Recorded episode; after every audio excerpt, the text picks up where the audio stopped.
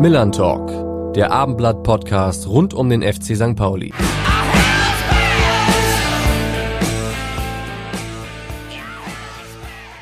Und damit moin und herzlich willkommen zur 14. Ausgabe vom Millern Talk Podcast. Mein Name ist Alex Berthold und wir melden uns nach dem 0 zu 2 des FC St. Pauli bei Fortuna Düsseldorf, was wohl leider zur Folge hat, dass der Durchmarsch von Abstiegskandidaten im Winter zum Aufsteiger im Sommer ausbleibt. Es war aber auch bisher die Woche einer völlig irrsinnigen Super League-Idee. Ich habe jetzt noch Nackenschmerzen, ehrlich gesagt, von vielen Kopfschütteln und ich bin mir ziemlich sicher, dass es meinem Kollegen Carsten Harms ziemlich ähnlich geht.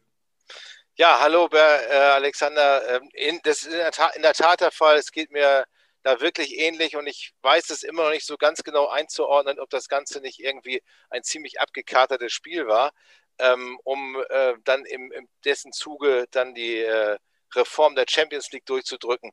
Aber so richtig fällt einem da tatsächlich nicht mehr viel zu ein. Und ich bin mir ziemlich sicher, dass es unserem heutigen Gast heute ziemlich ähnlich gehen wird. Und wer das ist, das verrät uns natürlich auch in dieser Woche wieder unser Rainer Wulff.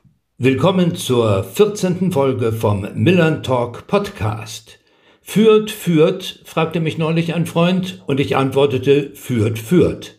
Richtig, führt, führt in letzter Zeit meistens. Vor allem auch, weil Fürth geführt wird von einem exzellenten Sportdirektor. Und der erwarb schon vor einigen Jahren auch am Hamburger Millantor viel Sympathien.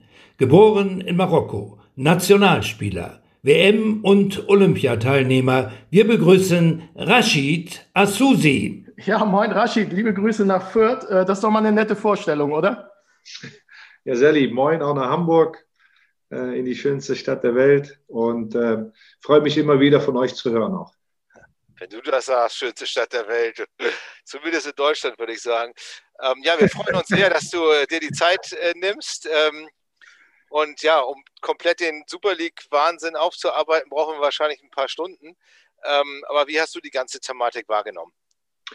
Also dadurch, dass ich in der Kommission Fußball bin, ähm, ist das eine Thematik, die, die, die bei uns schon länger rumschwebt. Ähm, wir natürlich da auch ähm, informiert sind von, von Christian Seifert, aber natürlich auch von meinen Managerkollegen, die jetzt dann enger an diese, an diese Thematik dran sind. Ähm, aber ganz klar, ich, ich weiß nicht, ob das ein abgekadertes Spiel war. Ich weiß nur, dass es dem Fußball überhaupt nicht dienlich ist. Und es ist einfach schön zu sehen, dass, dass es da eine Reaktion weltweit gab oder zumindest äh, europäisch und ist ähm, im Grunde genommen ja das, wofür der Fußball nicht stehen soll. Ähm, nur noch Kommerz, nur noch äh, den letzten Euro nochmal rausquetschen, ähm, auf Abstiege gar keine Bedeutung mehr, sportliche Leistungen keine Bedeutung mehr haben, was wir ja schon in gewissen Teilen ja auch schon in der Bundesliga haben oder in der Verteilung der Fernsehgelder. Ähm, ähm, aber zumindest kann man bei uns noch auf und absteigen. Wundert dich äh, so, solche Ideen dann auch gerade in dieser Zeit oder ähm, ist das in dieser Branche, in der du schon lange arbeitest, äh, einfach systemimmanent? Ja, nicht nur in der Zeit, sondern auch wenn es keine Pandemie wäre, würde ich, äh, stehe ich einfach für ganz, ganz andere Werte in meinem Leben und dann letztlich dann auch in dem, in dem Berufsumfeld, was ich, ähm, was ich auch ähm, äh, ausübe.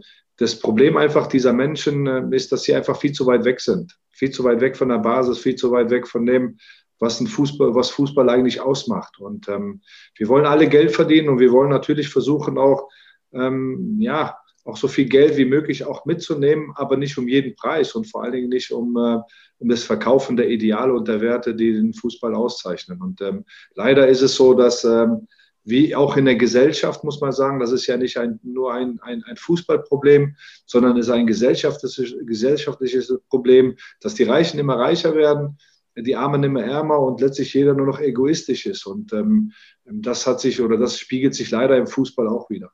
Jetzt hat ja Reals Präsident gesagt, dass die Idee nicht gänzlich vom Tisch ist, sondern nur auf Standby. Ähm, inwieweit befürchtest du dennoch, dass der Fußball auch in dieser Woche einen gewissen Schaden genommen hat?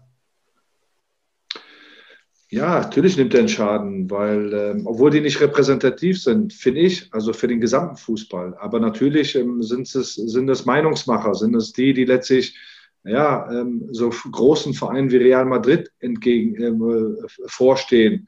Man muss ja auch sagen, dass in, in Spanien das Thema ein, ein, trotzdem eine andere Gewichtung hat als in England oder ähm, oder auch in Deutschland. Und das muss man letztlich auch respektieren. Auf der anderen Seite glaube ich, ist die Aufklärung was das grundsätzlich für, für den Fußball bedeutet, einfach, ähm, ja, einfach auch nicht, äh, vielleicht nicht so hundertprozentig klar in Spanien. Und ähm, für mich, ähm, und ich habe das schon jetzt vor der Super League gesagt, äh, als in den Jahren vorher jetzt ähm, im, im Sommer schon in Amerika oder in China äh, Real Madrid gegen Juventus schon in der, in der Vorbereitung schon sechsmal gegeneinander gespielt haben.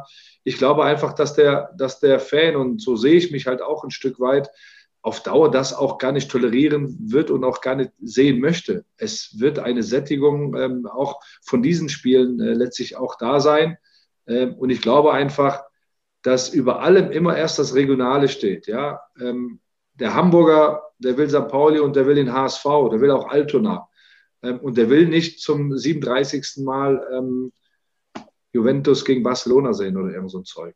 Damit kann man sich nicht identifizieren, so empfinde ich es zumindest. Und ähm, deswegen hoffe ich und glaube auch, ähm, dass sie damit nicht durchkommen werden.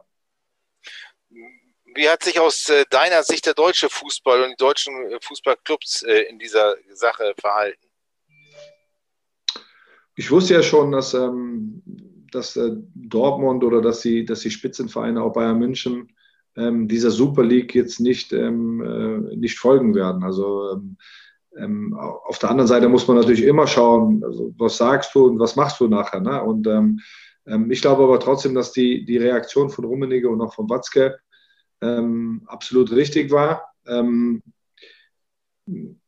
in dem Fall 100 Prozent. Ähm, man muss aber natürlich auch sagen, dass ähm, die Champions League jetzt nicht gleichbedeutend mit der Super League ist, aber gerade was dann nachher die, die Verteilung der Fernsehgelder oder diese Spreizung der Schere in der, in der zweiten, ersten Liga etc.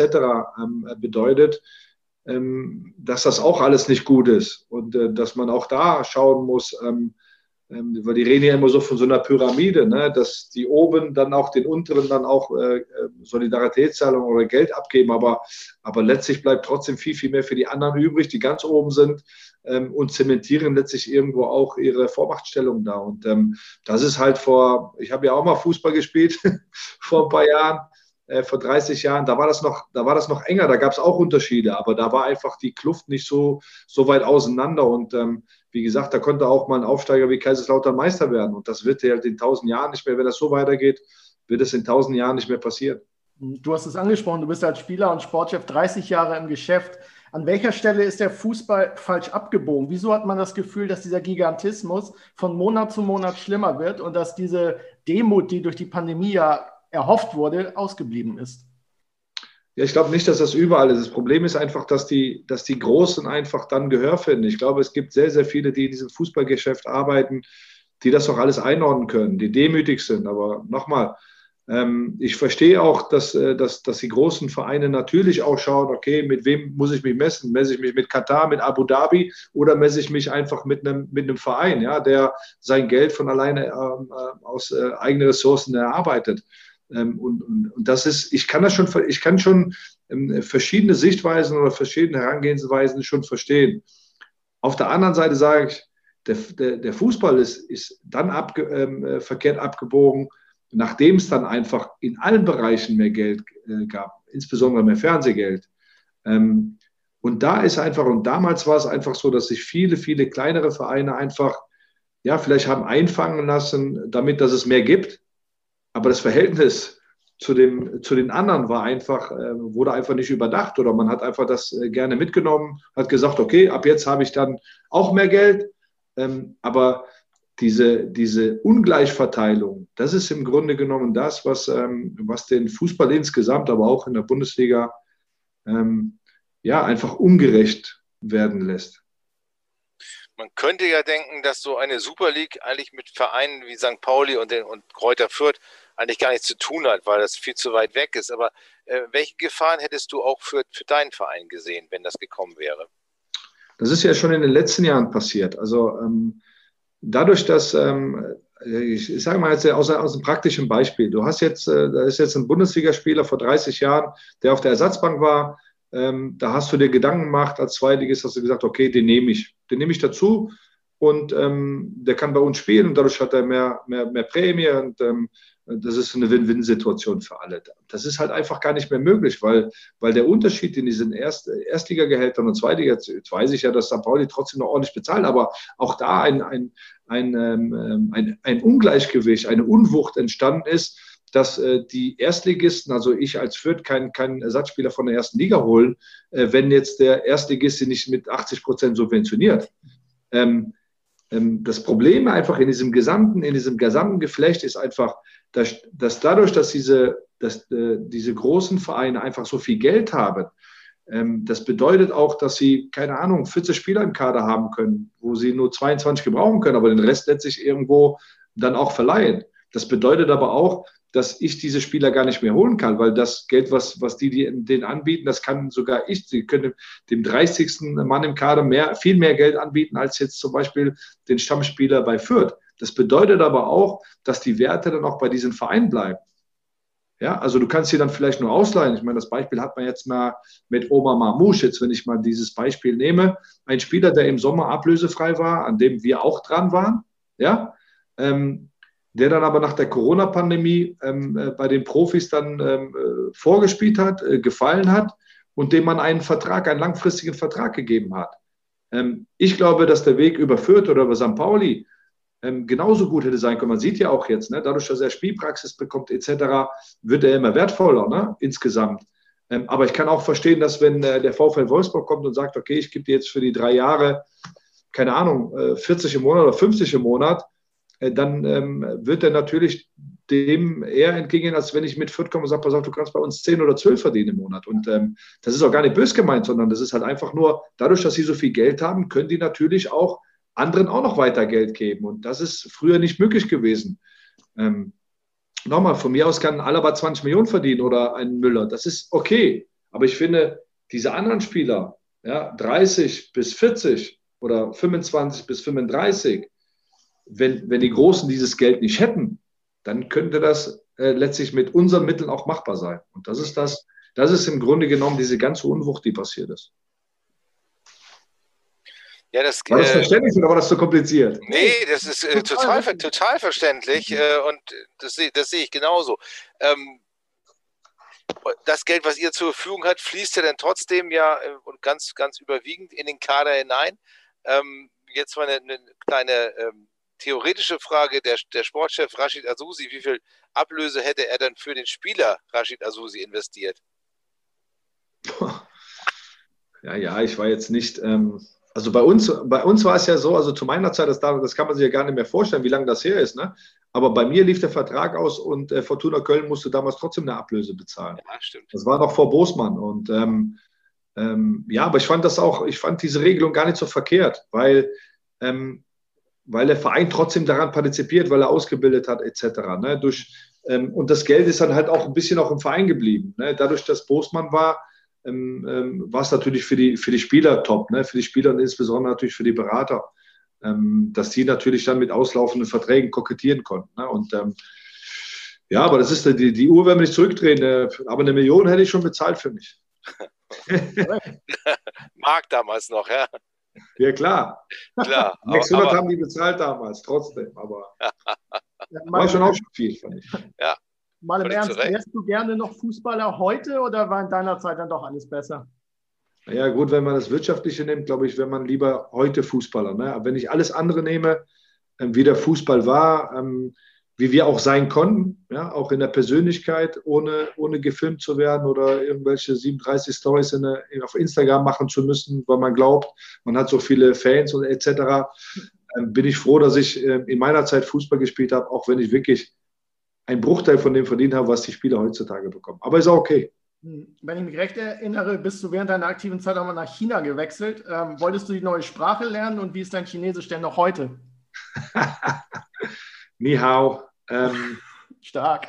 Ähm, ja, ich habe natürlich versucht, ähm, naja, ich bin da schon hingegangen, weil ich, A, ähm, ich hatte in Fürth noch Vertrag ein Jahr, ähm, aber damals mit dem Trainer, das hat nicht mehr ganz so funktioniert, war auch so, dass ich damals, glaube ich, so 31, 32 war. Ähm, Fürth steht ja ein Stück weit auch für junge Spieler, für, für entwicklungsfähige Spieler.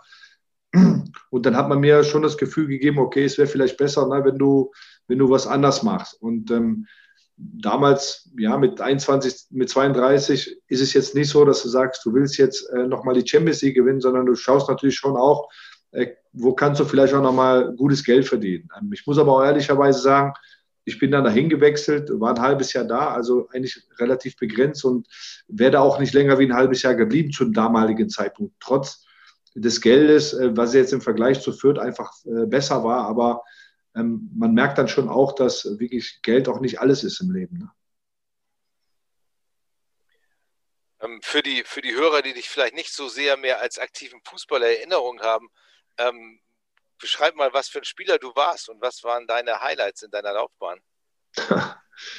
naja, es ist immer schwierig, ein Stück weit ähm, über sich selber zu sprechen, aber ich glaube schon, dass ich mich immer ganz gut einordnen konnte. Ich glaube, vielleicht war ich zu gut für die zweite Liga, ähm, aber vielleicht nicht gut genug für die erste Liga. Ich habe zwar 60 Spiele in der ersten Bundesliga gemacht, bin zweimal aufgestiegen mit dem MSV Duisburg ähm, und habe das natürlich in Fürth dann auch ein paar Mal versucht.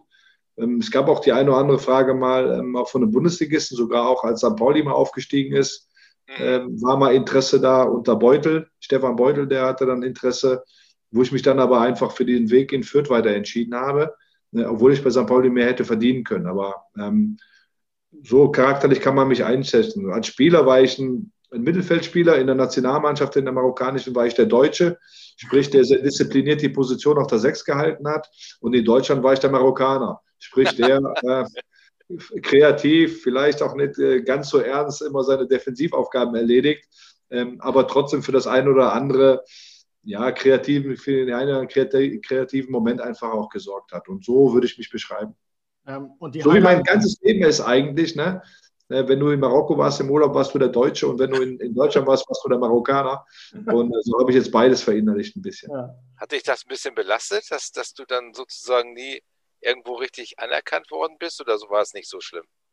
Ja, erstmal, ich bin ja im Rheinland groß geworden. Ja. Ne? Ich bin zwar in Marokko geboren, aber im Rheinland groß geworden. Von daher glaube ich, ähm, nehme ich viele Dinge auch mit einem Lächeln. Aber klar, ich meine, wenn man über Rassismus spricht, ne, über eine Rassismusdebatte, dann ähm, habe ich ja auch vor, vor ein paar Monaten nochmal gesagt, dass, äh, dass gewisse Dinge einfach auch subtil einfach ähm, in einem ähm, oder mitbekommst und ähm, dass die natürlich einbelasten. Insgesamt glaube ich, ähm, darf ich mich über mein Leben nicht beschweren. Ich äh, bin dankbar für alles. Ähm, aber gewisse Dinge, klar, die, die, die, die sind da und die werden, und die sind vielleicht in, in den letzten Jahren nochmal ein bisschen extremer geworden insgesamt, ähm, äh, wo alles ein bisschen populistischer geworden ist äh, in der Politik, wo, äh, wo, der, wo der Rechtsdruck überall äh, durch ganz Europa durchgegangen ist. Und ähm, das ist natürlich sehr, sehr bedenklich und auch, das tut einem auch weh. Und ähm, da, ich bin schon auch einer, der einfach ähm, nicht nur den Fußball sieht oder die Karriere, sondern schon auch über den Tellerrand hinaus äh, mich sehr für Politik interessiere,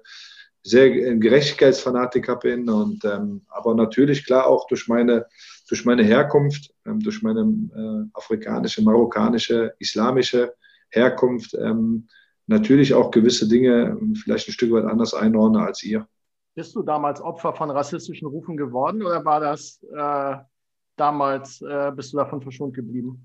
Nein, nein, also klar, also ich bin da keine Ausnahme.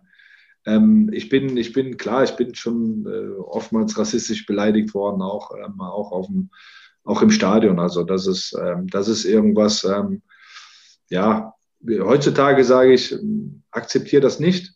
Damals war es dass ich gesagt habe, ich kann es nicht verändern und äh, vielleicht interessiert es auch zu wenig Menschen. Man muss ja auch ehrlicherweise sagen, ich habe jetzt äh, einen Engländer gelesen, einen englischen Spieler, ich weiß gar nicht, von wo der ist, der gesagt hat, bei Geld wird ähm, jetzt bei der Super League, ne, da wird auf einmal so ein, ein da gibt es so einen Aufschrei, bei Rassismus 0,0, sagt er, also da, da passiert ja. fast gar nichts. Er würde sich wünschen, äh, dass da auch einfach viel konsequenter gehandelt wird und, und man sich viel, viel mehr nicht nur darüber redet und ne, No to Racism und diese ganzen Sprüche, sondern einfach mal auch Taten sprechen lässt. Das passiert mir auch in Deutschland viel zu wenig ich habe das Beispiel genommen im bayerischen Fernsehen vor einem Jahr, als das mit Hopp war, wo dann Bayern und Hoffenheim aufgehört hat, Fußball zu spielen, ja. äh, wo ich mich einfach echauffiert habe darüber, dass, äh, dass bei beim, nochmal, und das rechtfertige nicht das, was, was die Leute gegen Hopp machen oder, oder sagen. Da gibt es einfach Grenzen, egal wie man zu Mäzentum oder zu Sponsoring oder etc. steht. Ne? Das ist, äh, da soll jeder seine Meinung haben. Aber äh, wenn es dann einfach ähm, wenn man jemanden diffamiert, wenn man jemanden beleidigt und wenn man vielleicht auch jemandem körperlich was antut, äh, dann gibt es einfach Grenzen. Ähm, ich fand nur, dass ähm, da reagiert worden ist, ähm, äh, bei, äh, nachdem Gauland gesagt hat, dass er Boateng nicht als Nachbar haben möchte, nachdem Turanariga in Schalke mit Affenlauten begrüßt wird oder, oder, oder verhöhnt wird, ist halt nichts passiert. Und das ist das, was, was ich sage, was, was, was mich brutal stört, auch in Deutschland und wo die Gewichtung trotzdem dann manchmal einfach eine andere ist. Und das, wie gesagt, bekommt man als Migrant, wird man ja mittlerweile genannt, Ausländer auch. Ähm, das bekommt man immer subtil mit. Und ähm, ja, es wird einfach hingenommen, auch ein Stück weit. Und das ist das, was einem traurig macht. Ja, bin ich komplett deiner Meinung. Ähm, um mal über was Schönes zu reden, du warst äh, bei den Olympischen Spielen 1992. Ähm, Gerade was die Stimmung betrifft, wenn man jetzt überlegt, dass die Spiele in diesem Jahr wohl komplett ohne Publikum stattfinden. Was war das für eine Erfahrung, dein Land für bei Olympia zu repräsentieren? Ja, erstmal war ich ja sehr jung und ähm, natürlich als Fußballer willst du eine WM spielen, ja, oder willst bei einer WM dabei sein. Das habe ich ja Gott sei Dank auch, auch ähm, äh, geschafft, äh, zweimal. Ähm, aber eine Olympiade war halt für mich was ganz anderes. Das war halt einfach natürlich auch der Kontakt zu den anderen Sportarten in diesem olympischen Dorf dabei zu sein, ja, mit dem, ja, mit dem Schwimmer, der morgens um vier aufsteht, um seine ersten Bahnen ähm, äh, zu drehen, ähm, für 3,50 Euro. Einfach mal auch zu wertschätzen, ne, was, ähm, was, was Sportler auf sich nehmen, aber auch diese, diese Andersartigkeit in den, äh, wie, die, wie, die, wie die ihren Sport angehen, wie sie, wie sie mit der Situation umgehen, etc. Und ähm, das war ein fantastisches Erlebnis und das mag ich nicht missen. Das ist ja leider oder kann ja leider normalerweise in, in Tokio vielleicht nicht ganz so sein, auch wenn vielleicht alle geimpft sind. Ich weiß nicht, also vielleicht gibt es ja trotzdem eine Möglichkeit. Aber das ist das, was ausgemacht hat. Gar nicht das Spiel oder die, dieses Ergebnis, sondern einfach dieses in diesem olympischen Dorf dabei sein. Und das war Barcelona, das war nicht so schlecht. Das glaube ich. Ja, das erzählen eigentlich alle Sportler. Das ist genau das ist, was es ausmacht, ne? dass eben Olympische ja. Spiele mehr sind als äh, weiß ich nicht, 20 Weltmeisterschaften in verschiedenen Sportarten parallel zueinander, sondern diese, genau. dieser unter, Kontakt untereinander. Ja, stimmt es eigentlich, dass äh, Benno Müllmann dich quasi genötigt hat, deine aktive Karriere noch ein bisschen länger fortzuführen? Wie, wie war das damals? ja, genau. Ich kam damals aus äh, China zurück und ähm, ja, ich wusste nicht, wie, wie, orientiere ich mich weiter. Ne? Hörst du jetzt auf oder spielst du noch mal ein bisschen weiter? Ich war damals 32 oder bin dann, ja, bin im Januar 33 geworden. Und ähm, ja, dann habe ich dann irgendwann wieder angefangen als ähm, bei, bei der Spielvereinigung und dann habe ich die Trainerlaufbahn eigentlich schon eingeschlagen. Saß da als äh, Trainerassistent mit in der, in der Trainerkabine.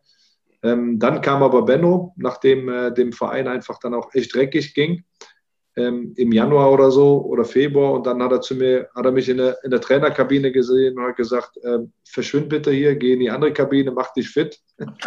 wir, spielen, wir spielen in drei Wochen gegen, äh, gegen den ersten FC Nürnberg und bis dahin musst du wieder fit sein. Und das war schon, also ich hatte schon auch ein bisschen abgebaut, habe zwar immer noch ein bisschen mittrainiert, auch als Trainerassistent, aber es war halt nicht mehr so, ähm, so intensiv und dann habe ich aber die, das halbe Jahr dann nochmal durchgezogen und ähm, ja, wir haben Gott sei Dank die Klasse gehalten und ja, so war das mit Benno.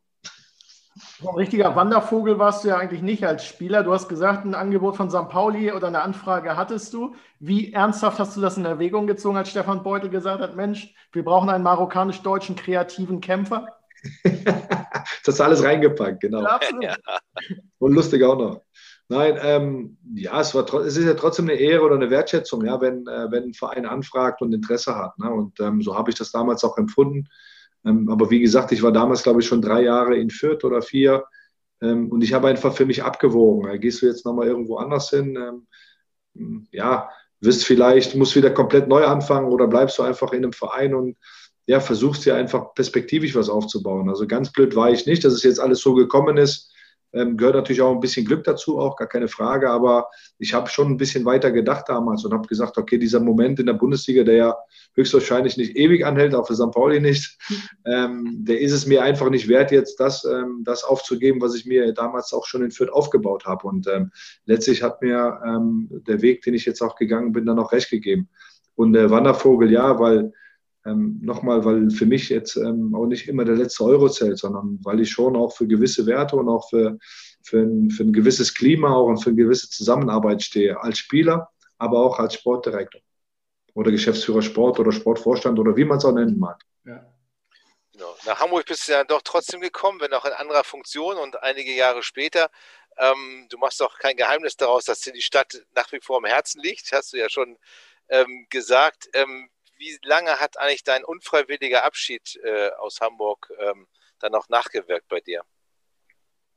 Ich habe ja relativ schnell dann einen neuen Job bekommen, äh, im Sommer drauf dann in, in Düsseldorf. Ähm, aber klar, wenn du irgendwo mit Herzen dabei bist, wenn du, wenn du mit einer gewissen Intensität, und ich glaube schon, dass wir sehr, sehr intensiv da auch gelebt und gearbeitet haben, äh, dann hat das, würde ich, würde ich lügen, wenn ich sagen würde, es hat, hat mich nicht berührt oder es, ähm, ähm, ja, es, es, hat mir schon wehgetan, ne, weil ich schon auch einfach die Überzeugung hatte damals, trotz des ähm, sportlichen Misserfolgs, den wir damals hatten ähm, in dieser Phase, dass ich uns schon auf einem guten Weg gesehen habe, perspektivisch. Klar, über allem steht Klassenerhalt, über allem steht auch ein Stück weit Schaden abzuwenden von einem Verein, das verstehe ich.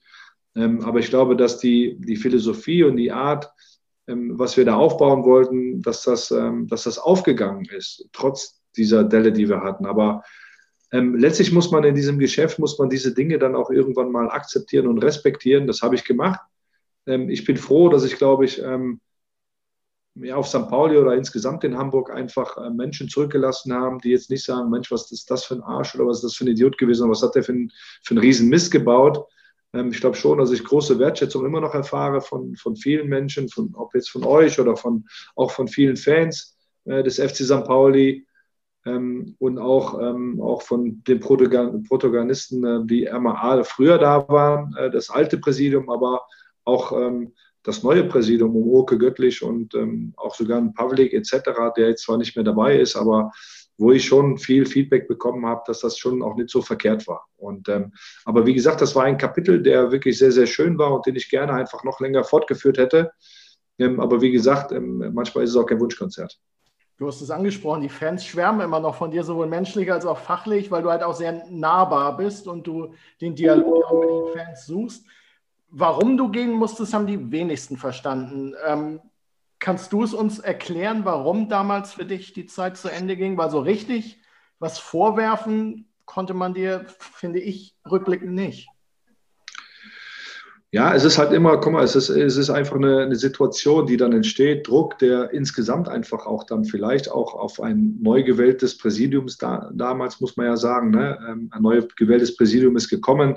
Wir haben nicht performt, muss man auch ganz klar sagen. Und Im Nachhinein in der Reflexion würde ich auch gewisse Dinge auch anders machen. Also nochmal, ich, ich habe auch Fehler gemacht. Es ist nicht so, dass alles nur super war. Ich habe schon auch meine, mein, äh, meinen Teil dazu beigetragen, vielleicht, dass, ähm, ähm, dass das eine oder andere einfach nicht funktioniert hat. Aber ich wusste, warum. Und ich, mir war auch klar, wie wir das auch wieder verändern können, weil es hat einfach nicht an vielen Dingen ähm, gelegen, sondern ähm, ähm, ich konnte das einordnen. Aber ähm, ja, damals ähm, die Verantwortlichen haben sich letztlich entschieden, dann einfach auch einen anderen Weg zu gehen. Ähm, ich konnte nur für, von, von, meiner Seite aus sagen, ähm, das hat man ja auch gesehen, dass äh, die zwei Saisons danach, und das ist halt auch das, was zählt, weil du, wenn du als Sportdirektor kommst, dann baust du eine Mannschaft auf. Und ähm, alles, ähm, was danach, also was innerhalb von drei, vier Transferperioden passiert, erst dann kannst du sagen, okay, das ist die Mannschaft und das ist die Idee dahinter. Und ich glaube, wir haben das ähm, relativ gut hingekriegt schon im zweiten Jahr mit, ähm, mit ähm, wie heißt er nochmal, den ich leider entlassen musste, dem Trainer mit ähm, Roland, Michael Fronzek. Michael Fronzek, ja, ja, ja, okay. haben wir in dem Jahr eigentlich schon sehr, sehr gut performt, ja, nachdem wir die Klasse gehalten haben. Wir waren ja zeitweise bis fünf Spieltage, sechs Spieltage Verschluss. Ich kann mich noch an das Spiel gegen Kaiserslautern zu, zu Hause erinnern. Da hätten, haben wir noch die Möglichkeit gehabt, aufzusteigen. Im zweiten Jahr nach, nach einem Fastabstieg, muss man sagen, ja. äh, wo wir mit André Schubert angefangen hatten. Und wir waren eigentlich auf einem richtig guten Weg und wir hatten, und das war das Entscheidende, es ging halt darum, auch Werte zu schaffen. Wir haben das gemacht mit vielen jungen Spielern. Ne? Ziereis ist jetzt kein junger Spieler mehr, aber damals war er 19 Jahre alt. Mhm. Sebastian Meyer, ein Basti, ein, ein Marcel Halstenberg, ein Schatkowski, ein Gregoritsch, den wir leider nur leihen konnten, auch ein Ginczek, den wir hatten. der Bundesligaspieler geworden ist. Und da kann man ja, keine Ahnung, 10, 15, ich glaube, ich habe mal im Abendblatt, habt ihr auch mal so die Transfers auch mal aufgelistet ja. und habt eigentlich gezeigt, dass im Großen und Ganzen, glaube ich, alle wirklich sehr, sehr gut funktioniert haben und vor allen Dingen auch sich weiterentwickelt haben. Und darum ging es auch, einfach eine, eine Identität, eine Identifikation zu schaffen mit, mit neuen Personen. Und ähm, mir wurde oftmals zum Vorwurf gemacht, dass die, dass die, die Heroes von damals, und das waren halt ne, mit Boller, mit, mit äh, etc., da waren ja einige, Flo Bruns und so weiter, ähm, dass ich die dann irgendwann auch mal ähm, nicht aussortiert hört sich schlimm an, aber wo es dann einfach darum ging, jetzt einfach eine neue Epoche wieder starten zu lassen. Und das ist natürlich oftmals immer, immer schwierig, weil die Menschen natürlich durch ihre ähm, vergangenen Erfolge einfach ähm, viel Sympathien und auch Erfolge letztlich hatten. Ähm, aber es ging darum, einfach wieder die nächsten Bollers, die nächsten Bruns, die nächsten äh, Ebbers letztlich irgendwo dann auch für, für St. Pauli ähm, ähm, ja, zu entwickeln. Und das haben wir gemacht mit Robin Himmelmann. Mit, ich kenne so viele, die waren so lange da. Ja. Ähm, ich glaube, dass wir da einfach vieles richtig gemacht haben. Nochmal, dass Dinge dann so entschieden werden, das ist für mich dann sehr, sehr tragisch gewesen. Auch Hassan nicht mehr mitgenommen, weil ich natürlich sehr, sehr gerne in Hamburg gelebt habe und auch da gearbeitet habe. Aber das musst du in diesem Geschäft einfach mit einkalkulieren. Und ähm, aber nochmal, das Wichtigste ist, glaube ich, einfach, dass man, dass man, wenn man ein bisschen Zeit vorbeigehen lässt, dass man das richtig einordnet, alle, ja, und äh, dass man einfach im Guten dann auch letztlich ähm, sich dann auch wieder begegnet. Und ich glaube, das, das Gefühl habe ich.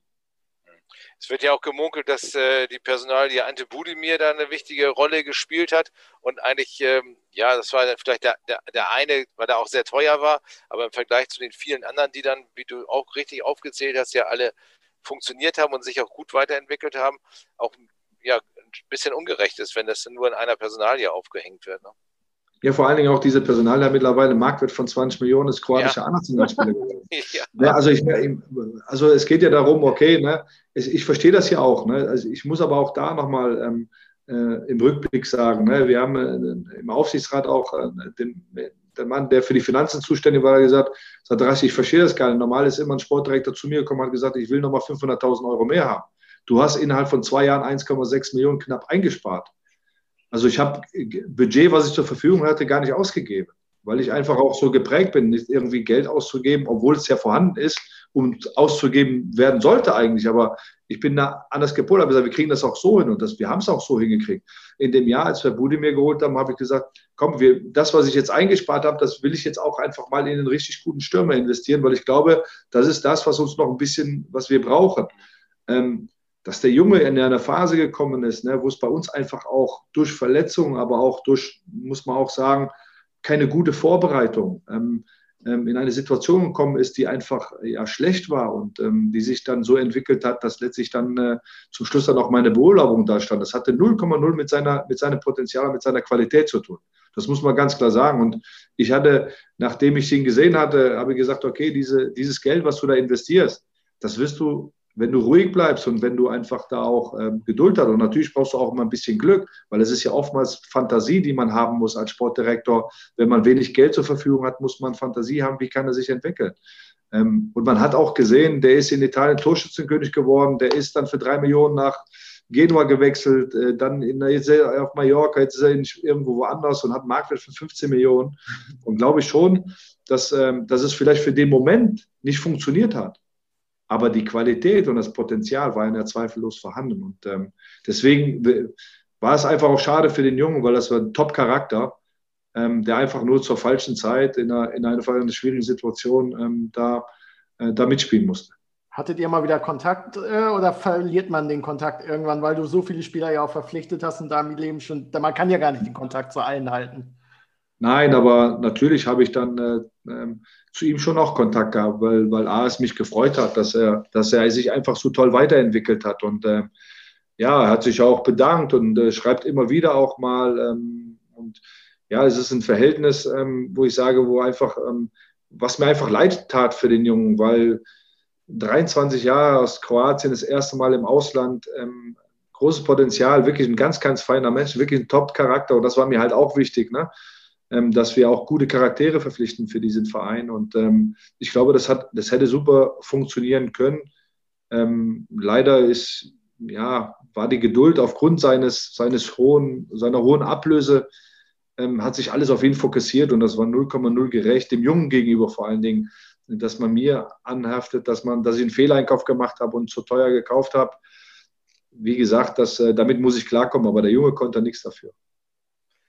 Was ist denn äh, so im, im, Nachhinein betrachtet dein, dein bester Transfer gewesen, den du für St. Pauli getätigt hast? Naja, ich glaube, vom, vom, vom Geld her, glaube ich, war es ähm, der Halstenberg, ja. Marcel, ne? ja. äh, den wir für 0 Euro geholt haben und ähm, der dann für knapp 3,5 Millionen verkauft worden ist.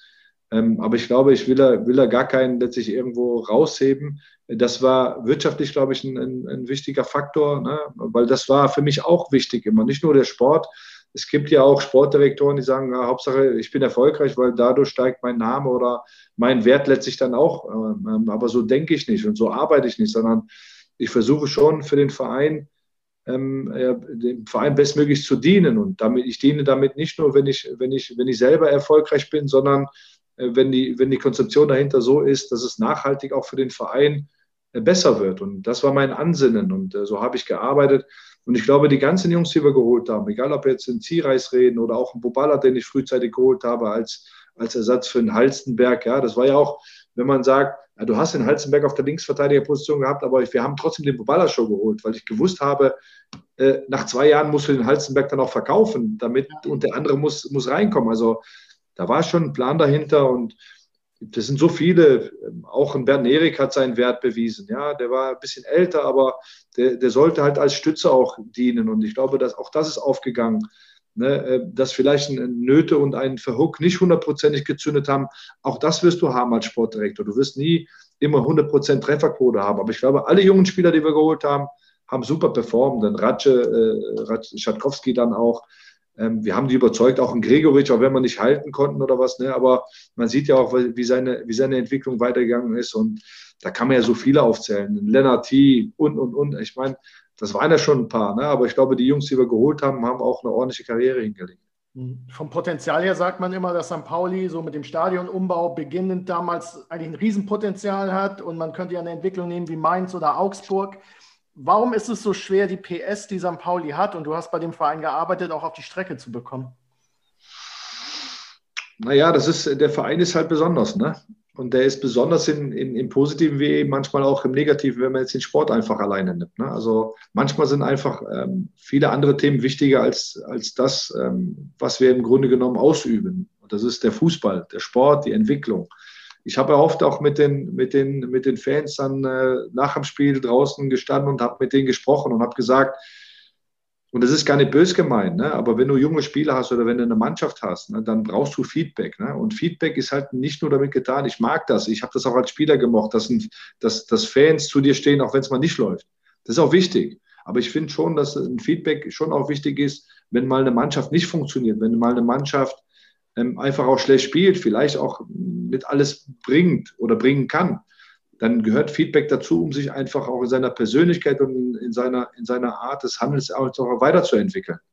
Ich glaube, dir ist nicht damit geholfen, ähm, äh, dass immer nur, dass immer nur alles toll ist oder immer gesagt wird, alles toll ist, aber hintenrum dann vielleicht dann auch, Mensch, was haben die für eine Kacke gespielt? Also ich glaube schon, dass es wichtig ist, direkt ein Feedback zu geben.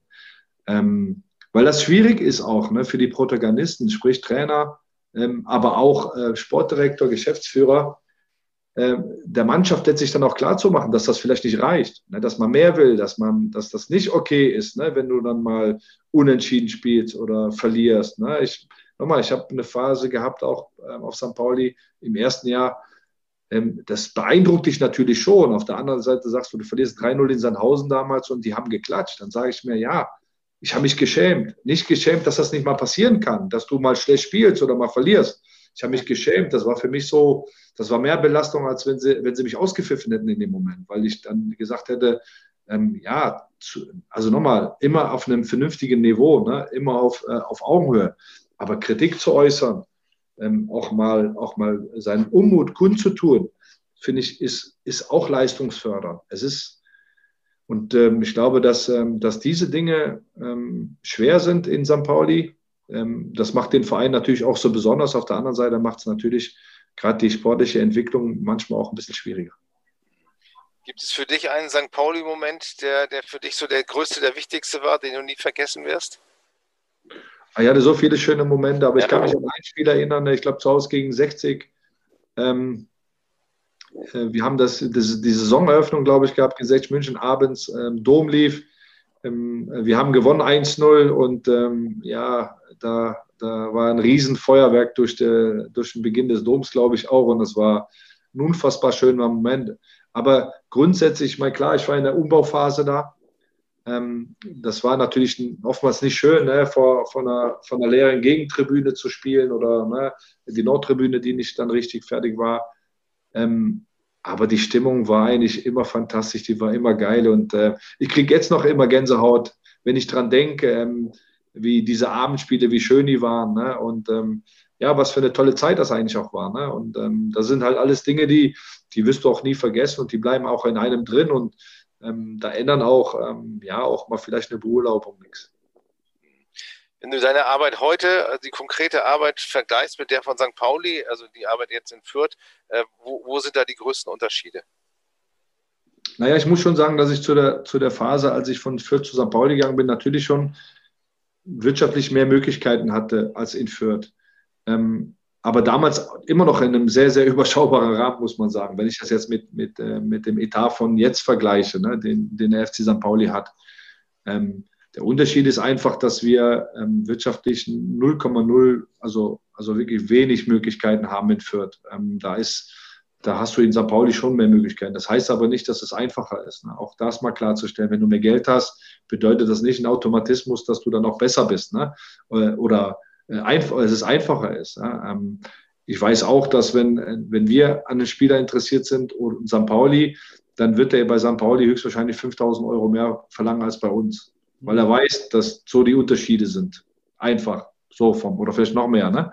Ähm, ich, kann hier, ich kann hier gestalten. Ich glaube, das konnte ich in, in der Anfangszeit auf St. Pauli auch. Also eine klare Philosophie, eine klare Idee, ähm, einfach umsetzen. Ich hatte mit Jens Duwe und auch mit, äh, mit Stefan Ort, mit, mit Bernd Georg Spieß und mit allen, äh, mit Tjag Voigt leider, der verstorben ist. Und ähm, ähm, hatte ich einfach Mitstreiter, die so überzeugt waren von mir, dass sie diesen Weg mitgegangen sind. Und ich glaube, es war ein guter Weg. Ähm, und das ist halt auch das, was du brauchst. Ähm, ich glaube schon, das ist schon wichtig auch. Ne? Der Verein sollte schon für was stehen. Also der Verein sollte immer über allem stehen und er sollte auch für gewisse Werte und für eine gewisse Linie stehen. Das ist eigentlich das, was ich was ich eigentlich implementieren wollte in diesem Verein, dass, ähm, dass er einfach unabhängig mal von Personen, auch von Sportdirektoren oder Trainer, einfach eine klare Idee, Idee und eine Identität hat. Und ähm, das wäre mein Ziel gewesen über die Jahre hinweg.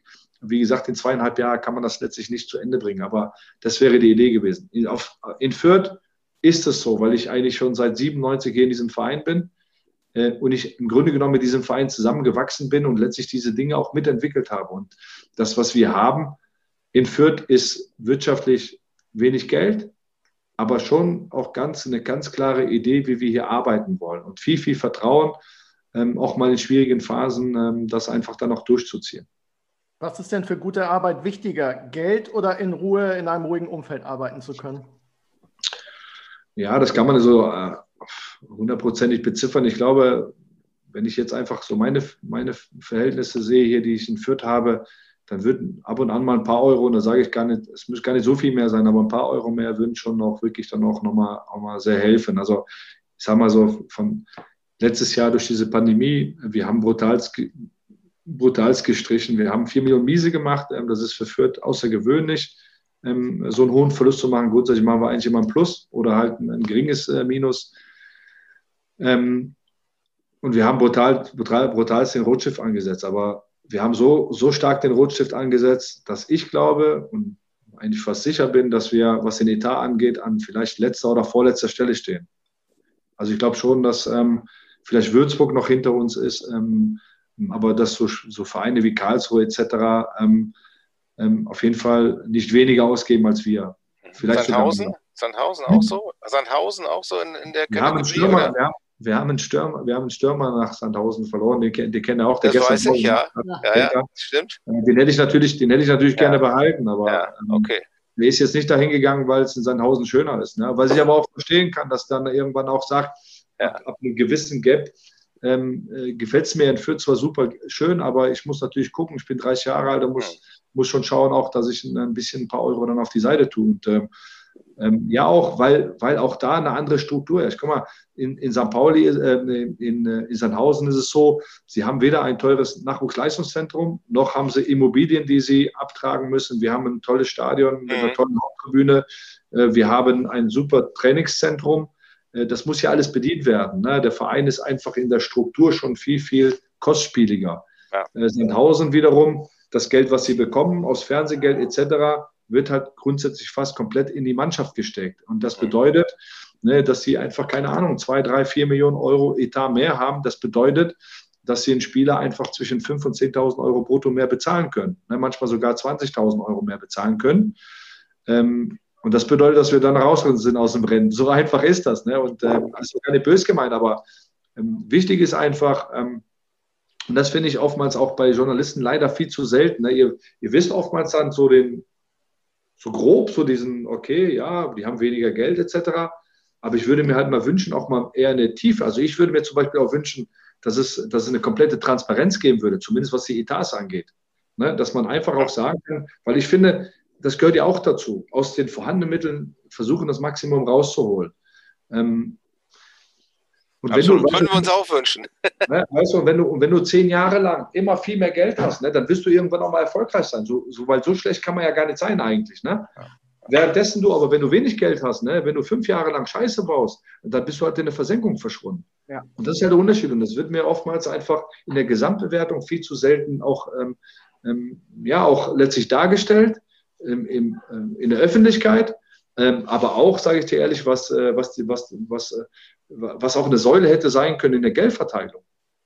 Ja. Muss man mal ganz klar sagen. Das ist ja das, was auch äh, der Freiburger, ähm, ähm, der Leki dann auch damals gesagt hat, ne, dass das für ihn auch wichtig wäre, dass man sagt, okay, eingesetzte Mittel ähm, äh, und den Ertrag einfach mhm. da ins Verhältnis zu setzen, um zu sagen, okay, danach berechnen wir letztlich irgendwo auch eine Verteilung. Ja. Weil das ist Leistung. Ne? Es geht doch um Leistung im Fußball. Und das hätte ich mir gewünscht, dass sowas auch passiert. Und dass bei euch auch nicht nur immer, ja, der HSV spielt gegen Fürth und das ist gleich, ne, ist es halt eben nicht. Und nochmal, ich sage nicht, dass es einfacher ist beim HSV mit dem Geld, mit der Erwartungshaltung. Ich würde mir einfach nur wünschen, dass man das einfach einordnet. Weißt du, wenn ich einen Spieler aus der Regionalliga holen muss oder aus der Oberliga, wie wir es gemacht haben, dann kann ich damit trotzdem erfolgreich sein. Aber es ist nicht das Gleiche, als wenn ich den Simon Terodde hole, der dann ähm, irgendwie in 20 Jahren schon 100 Tore geschossen hat pro Saison. Also, nochmal, ja. es ist auch nicht einfacher und es muss auch nicht immer klappen, ne? aber das würde mir einfach, äh, das würde ich mir manchmal wünschen, dass einfach, ähm, dass das auch richtig eingeordnet wird. Ja, ohnehin denkt man bei euch ja auch immer, dass ihr so ein bisschen unter dem Radar fliegt, weil ihr auch einen großen Nachbarn habt, der, sagen wir mal, vielleicht ähnlich wie der, wie der HSV halt äh, eine ganz lange Tradition hat und auch eine viel größere Ausstrahlung auf die gesamte Region habt. Ähm, wie nimmst du das wahr? Äh, ärgert dich diese mangelnde Wertschätzung eures Clubs? Ach, weißt du, das ist, es ist so, ich glaube einfach, dass wir, ähm, dass wir insgesamt durch die Art und Weise, wie wir arbeiten und wie, wir, wie wir jetzt auch performen sportlich, auch die Entwicklung in den letzten drei Jahren, glaube ich, bekommen wir schon Wertschätzung. Ähm, ich glaube schon, dass die Öffentlichkeit trotzdem oftmals das gar nicht so richtig einordnen kann. Ähm, nochmal, ähm, wenn ich zum Beispiel manchmal ähm, Spiele sehe, dann ähm, von Vereinen wie Nürnberg oder wie Düsseldorf, wenn ich mal einfach so sage, und die spielen mal einen guten Ball, dann ist das schon fast äh, weißes Ballett. Während wir in Fürth schon, wirklich, du musst schon fast wie Real Madrid spielen, dass sie irgendwann auch mal betonen, dass sie echt, die spielen ja ganz ordentlichen Ball. Also es gibt da schon auch einen Unterschied. Aber ähm, damit muss man klarkommen. Also wir, unser Verein hat auch eine lange Tradition, aber klar hat den vielleicht in den Augen der, der Leute draußen nicht vielleicht ganz den Glanz wie der HSV oder wie, wie Nürnberg. Ähm, auf der anderen Seite sind wir selbstbewusst genug zu sagen, wir wissen, wie wir arbeiten und wie gut wir sind und wir werden versuchen, einfach immer unser, unser Maximum zu erreichen und ähm, allen, allen Widrigkeiten zum Trotz, das macht ja auch oftmals auch den Reiz aus. Und, ähm, aber wir sind schon so zufrieden, wie es ist. Ist schon okay. Auch wenn ihr natürlich ein Ausbildungsverein seid, wie gefühlt jeder in der zweiten Liga. Aber wie frustrierend ist das, wenn man jetzt wieder Leistungsträger abgeben muss ähm, mit Ernst und Raum, ähm, die groß geworden sind bei euch, die sich in den Fokus gespielt haben? Nimmt man sowas persönlich oder bist du da als Ex-Spieler einfach so, dass du sagst, es ist halt so, wenn dieses Angebot kommt, dann musst du es vielleicht auch machen. Nein, ich nehme das nicht mehr persönlich. Äh, vielleicht zu meiner Anfangszeit als Sportdirektor habe ich die Dinge schon nochmal persönlicher genommen, aber ähm, da geht es schon darum, dass ich äh, als Spieler schon das auch nachvollziehen kann. Ähm, auf der anderen Seite ähm, ist es natürlich ähm, schon, da bin ich schon traurig auch. Ne? Es ähm, ist ja auch irgendwas, wo du dir dann sagst, okay, ne, vor, vor drei Jahren, vier Jahren hat die keiner auf dem Zettel gehabt, ne? du entwickelst sie und dann äh, kommt der, der das meiste Geld hat und, und nimmt sie weg. Ne? Also so, so ein Gefühl ist da, so entsteht da. Aber ähm, das einzige Problem, was jetzt einfach passiert ist, ist durch Corona, dass wir ähm, im letzten Jahr brutal den Rotschiff ansetzen mussten. Wir wirklich wenig, ähm, wir mussten ja den Kader verkleinern, dass wir überhaupt die Mannschaft halten konnten. Es äh, war eigentlich fast gar nicht ähm, drüber nachzudenken, die Verträge frühzeitig verlängern zu können, weil um frühzeitig zu verlängern, musst du einfach auch mehr Geld geben. Ja. Das ist Fakt.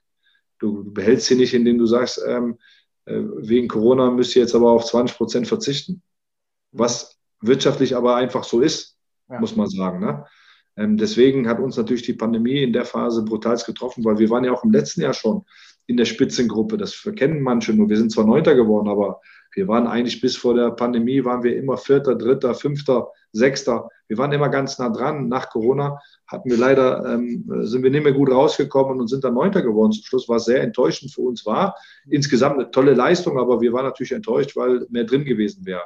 Und das haben wir jetzt fortgeführt. Und ich wusste, dass die Mannschaft sich weiterentwickeln wird. Und ich wusste eigentlich, dass du die Verträge verlängern musst.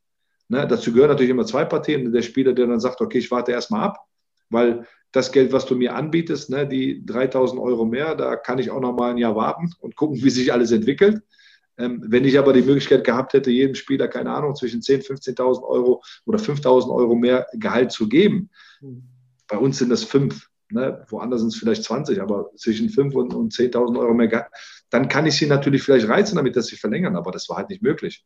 Und dann ist es natürlich ähm, im Umkehrschluss natürlich eine, ähm, ja, einfach sehr, sehr schade, dass sie dann ablösefrei gehen, aber dass uns Spieler verlassen, das, ist, das gehört zum Geschäftsmodell ein Stück weit auch dazu, wenn man von Geschäft spricht. Aber wir, wir funktionieren nur, nur so, dass wir Spieler holen, sie entwickeln, eine Fantasie haben, ähm, sie sie dahin entwickeln, dass sie, wie zum Beispiel Anton Stach jetzt U21-Nationalspieler geworden ist von Werder Bremen, ähm, und dass wir sie dann, äh, dann nicht ablösefrei gehen lassen, wenn sie dann schon den nächsten Schritt machen. Ja, weil das ist dann schon auch dann, dann fehlt irgendwie ein Rädchen im Rad und dann wird es natürlich irgendwann kompliziert verführt.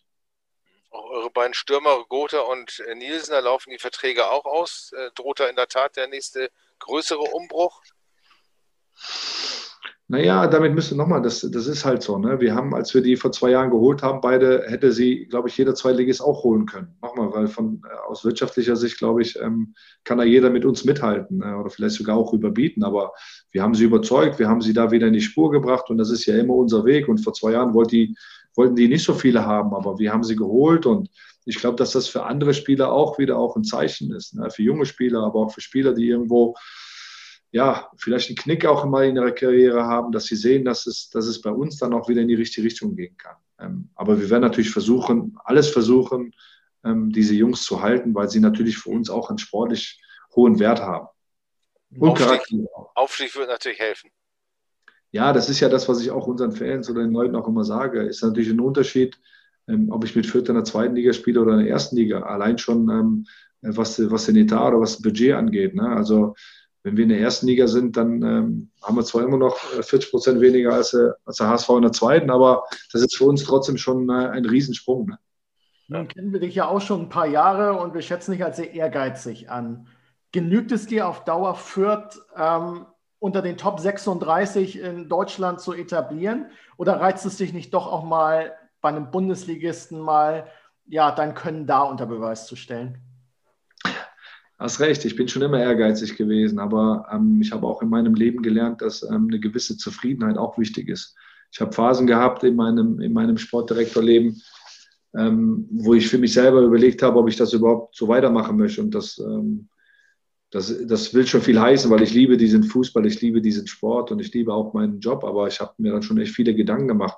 Deswegen war es für mich, ähm, ähm, auch als ich dann wieder einen neuen Job angenommen habe, hätte ich nicht alles gemacht. Ich hatte auch Kontakte zum ersten FC Kaiserslautern damals in der zweiten Liga, habe aber abgesagt, weil ich mich da einfach nicht gesehen habe, weil ich auch irgendwo auch ein, ein klares Konzept oder auch ein Vertrauen und auch vor allen Dingen auch wieder Spaß an meinem Beruf haben wollte. Den habe ich mir jetzt in Fürth ähm, wiedergeholt, aber der Ehrgeiz ist immer da. Ich ähm, glaube, ähm, ich glaube, dass ähm, das Potenzial da ist.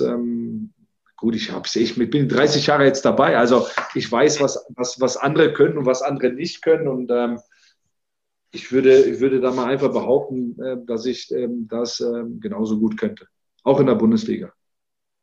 Aber Kaiserslautern machst du wahrscheinlich drei Kreuze, dass du abgesagt hast, wenn man die, wenn man die Entwicklung sich anschaut und was da los ist.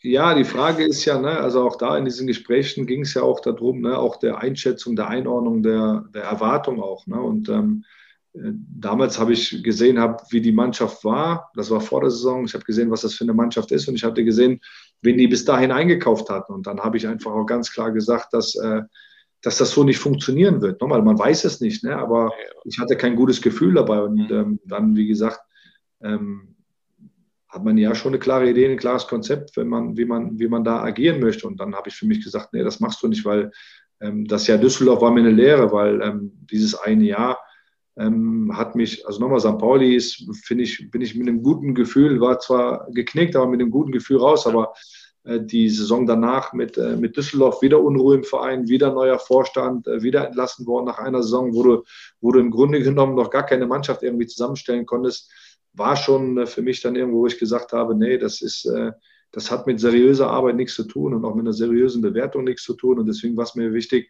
dass ich den nächsten Schritt, den ich mache, dass der dann auch sitzen muss insgesamt für meine Karriere. Und ähm, ich glaube, dass bis hierher, dass es ganz gut geklappt hat und dass der ganz ordentlich sitzt. Ähm, dann werden vielleicht viele sagen, ah, der kann doch Fürth. Nee, kann ich nicht. Ähm, ich kann Fürth, ich, ich glaube, ich habe auch St. Pauli gekonnt und ähm, ich traue mir auch zu, ähm, alles andere zu machen, ohne dass ich jetzt irgendwie ein Bewerbungsschreiben abschicke oder jetzt irgendwie auf der Suche nach irgendwas bin, weil ich bin wirklich, ich glaube, ihr habt ja mich ja auch kennengelernt, schon auch immer geradeaus und ehrlich und ähm, ich bin ja nicht hinter, hinter allem her, nur damit ich irgendwie gut dastehe oder damit äh, ich irgendwie den nächsten Karriereschritt machen muss ich glaube, wenn du hart, emsig arbeitest, ehrlich bist, ähm, dann wird das irgendwann so auffallen, ähm, dass, es, dass, Leute interessiert. Und wenn nicht, dann ist es auch gut, weil nochmal, ich fühle mich sehr wohl in Fürth und ich glaube, wir können hier sehr, sehr gut arbeiten. Das macht auch Spaß. Was war denn an äh, dem Angebot von Schalke dran? auch das zum Beispiel. Ne? Ich meine, es war klar, dass dann irgendwelche Namen ins Gespräch gebracht werden und ähm, mein Name war in dem Fall auch äh, drin, weil ich schon auch ein Gespräch hatte, aber mit, mit Jochen Schneider, äh, als der dahin gewechselt ist. Und ähm, ja. da war ich aber gerade in Fürth und hatte auch äh, verlängert langfristig. Und er hatte Interesse nicht nur an mir, sondern auch an zwei, drei, vier weiteren auch. Ich glaube, Krösche war damals auch ein Thema, bevor er zu Leipzig gegangen ist. Und ähm, ich habe das für mich abgewogen und habe dann nachher gesagt, nein, ich mache das nicht. Ich bin davon nicht überzeugt. Ähm, und habe abgesagt. Mein Schalke sagt man auch nicht einfach so ab. Ne? Vor allen Dingen hätte ich es mir auch eigentlich vom Typ her mit, mit Jochen Schneider sehr gut vorstellen können, mhm. ähm, weil da, glaube ich, die Chemie auch ganz gut passt. Ähm, aber auch da, es, es gibt einfach viele Punkte, die für mich eine Rolle spielen. Und ähm, mir war klar, dass, ähm, dass wenn zum Beispiel ein Jochen Schneider einen Rashida Zusi holt, ähm, dann kann es sein, dass er sich vielleicht rechtfertigen muss ähm, bei Sky, wenn äh, Lothar Matthäus oder Bastian Hellmann sagt, ja, warum Azusi, warum nicht Reschke oder warum nicht den? Und ähm, ohne den jetzt da was äh, zu wollen, oder aber man muss zu 100 Prozent dahinter stehen, was man will. Und wenn ich das nicht spüre, dann mache ich das nicht. Ich glaube, jeder sollte, jeder sollte einfach überzeugt sein ähm, von den Inhalten und nicht von irgendwelchen Namen oder wie es ähm, draußen aussieht. Und ähm, nur dann kann man auch gut arbeiten.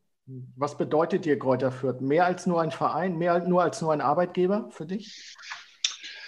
Ja, ich habe das ja damals schon gesagt, als ich zum FC St. Pauli gewechselt bin. Ich war da vorher 15 Jahre in Fürth und ähm, habe mal mit ein paar Jungs auch gesprochen und habe gesagt, ihr werdet bei mir nie erleben, äh, dass ich nach der ersten Saison aufs Wappen klopfe und äh, das Wappen küsse. Ja, ist so. Ja, und das hat nichts damit zu tun, dass ich nicht diesen Verein äh, ähm, mag und lieb. Ne? Aber ich war 15 Jahre in Fürth.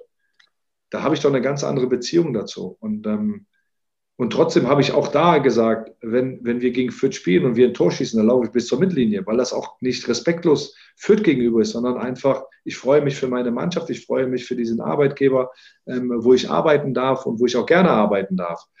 Ähm, ich habe aber auch gesagt, wenn ich mal fünf bis zehn Jahre auf St. Pauli bin, wobei ich muss sagen, es, hat, es haben schon zweieinhalb Jahre gereicht, dann werde ich den Verein auch in meinem Herzen tragen. Und äh, das ist dann aber auch authentisch und ehrlich. Und alles andere, finde ich, ist nicht ehrlich. Ja. Das ist halt einfach, weil man vielleicht jemandem gefallen will oder was weiß ich. Aber ich finde, ähm, man sollte immer authentisch bleiben und immer offen und ehrlich. Und die haben mich schon ein bisschen komisch angeguckt, aber ich habe einfach nur das gesagt, was ich, was ich, was ich fühle und was ich spüre und wie ich auch ticke. Und ja, von daher ist Fürth klar was anderes. Ich bin jetzt mittlerweile 17 Jahre bei diesem Verein. Ich habe alles mitgemacht. Ich weiß, wie, der, wie das Stadion aussah vor 97, ähm, was, wir, was, wir, was wir für einen VIP-Raum hatten, wie wir uns mittlerweile entwickelt haben. Ich kann das alles ganz gut einordnen und habe natürlich, natürlich das Gefühl für die Spielvereinigung. Aber ich war auch sechs Jahre in Duisburg beim MSV. Ja. Ne, also, wie du schon gesagt hast, ähm, wenn ich irgendwo bin, dann bin ich keiner, der eigentlich jetzt unbedingt immer schnell woanders hin muss, sondern wenn ich mich wohlfühle und auch, ähm, ja, auch wenn die Leute mich auch gerne da haben wollen, dann bleibe ich auch gerne da. Auch vielleicht mal für einen Euro weniger. Ist dieses Vertrauen des Umfeldes so das, das Wichtigste für die Jobzufriedenheit? Bitte? Ist, ist das Vertrauen des Umfeldes so das, das Wichtigste für die Jobzufriedenheit, die, die du ja sagst, dass du sie brauchst? Ja, ich meine, wie wir aktuell gewinnen, ist auch noch mal, spielt auch nochmal eine große Rolle, ne? wenn es vorlich läuft. Aber klar, ich glaube, wenn du, wenn, wenn die Leute überzeugt sind und wenn du dieses Vertrauen hast, dann also gestalten zu können, ähm, und nochmal, es geht ja nie, dass du irgendwas alleine schaffst. Ja. So habe ich es als Spieler, deswegen bin ich Mannschaftssportler geworden, weil ich weiß, dass alle Dinge nur im, im, Team funktionieren. Und diesen Erfolg, den wir jetzt aktuell haben, der beruht ja nicht nur auf, auf, auf meine Wenigkeit, sondern der, natürlich muss ich vorangehen und natürlich treffe ich Entscheidungen. Ähm, aber du brauchst ein überragendes Trainerteam. Haben wir Gott sei Dank. Top, top Jungs, wirklich. Und nicht nur der Cheftrainer, sondern der Videoanalyst, der Co-Trainer, der Torwarttrainer, Athletiktrainer. Die machen alle einen Top-Job. Die Mediziner, die Physios. Mein Teammanagement, was nicht fragt, ne, soll ich bis 10 Uhr arbeiten, 11 Uhr, die machen es einfach. Ja? Ähm, und, und so kann ich viele aufzählen. Ich glaube, in Fürth kannst du oder auch woanders kannst du nur erfolgreich sein, wenn all das, wenn all das stimmt, wenn ein Rädchen ins andere greift, jeder seinen Teil dazu beiträgt. Und da ist nichts wichtiger jeder hat seinen wichtigen Teil dazu beizutragen. Ähm, dann, glaube ich, kannst du erfolgreich sein. Das war eigentlich auch die Philosophie oder auch das, was ich in St. Pauli auch implementieren wollte, wo wir auch angefangen haben damit. Und ähm, da ging es gar nicht um Personen oder sonst irgendwas, sondern da ging es darum, wie kriegen wir eine Einheit hin, dass wir nachhaltig erfolgreich sein können, wo jeder zurücksteckt, aber alles für den Verein gibt. Und ähm, ich glaube, wenn du das hast, dann kannst du auch erfolgreich sein, auch mit weniger Mitteln. Hat dein Trainer eigentlich eine Ausstiegsklausel? Gefühlt hat ja jeder im Moment eine. Ja, nochmal, also zu Verträgen äußere mich nur natürlich nicht, aber das, was du gesagt hast, also diese Ausstiegsklausel ist mittlerweile schon auch gang und gäbe irgendwo auch geworden. Nichtsdestotrotz, glaube ich, ähm, haben wir einen Trainer, ähm, der, ähm, der auch nicht alles machen würde. Muss man auch ganz klar sagen. Das ist ein Trainer, der für sich auch einen klaren Plan hat, der auch eine, eine schlechtere Erfahrung in Ingolstadt gesammelt hat, was mich aber 0,0 gehindert hat, an ihn zu glauben und ihn auch zu holen. Ne? Und ähm, es bestätigt sich dann und es ist dann schön, dass er, man weiß natürlich nicht alles und es gehört auch immer ein bisschen Glück dazu, aber Stefan verkörpert im Grunde genommen alles das, wofür wir hier stehen. Ne? Ähm, und ähm, dazu noch mit super attraktivem Fußball. Jetzt muss man sagen, der FC St. Pauli und Schulle, wenn ich da auch nochmal sagen darf, äh, was mich auch besonders freut, weil äh, ich mag Schulle, wir haben ja auch zusammen gearbeitet und ähm, ich habe mich sehr gefreut und es tat mir total leid, muss ich wirklich sagen, damals. Ich habe natürlich gerne gewonnen im Hinspiel im Januar, aber es war ja eine sehr, sehr schwierige und kritische Situation auch für den Schulle. Und, ähm, und das hat mir echt sehr leid getan, weil, er, äh, weil ich weiß, wie er tickt, weil ich weiß, wie er arbeitet, weil ich weiß, dass er kein Schauspieler ist, sondern einer ist, der hart arbeitet und versucht, das Maximale für diesen Verein rauszuholen. Und ähm, Deswegen äh, freue ich mich natürlich ungemein, dass Andreas ruhig geblieben ist, der Verein ruhig geblieben ist.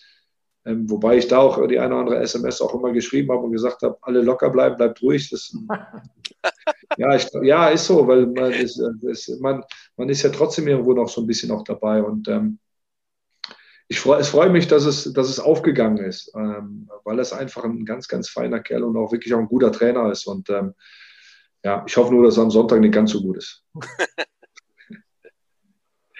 ja, wie, wie, nimmst du das wahr mit den äh, Ausstiegsklauseln bei Trainern? Denkst du, dass das ein Trend ist, der sich durchsetzt oder ist das auch irgendwann wieder verschwunden?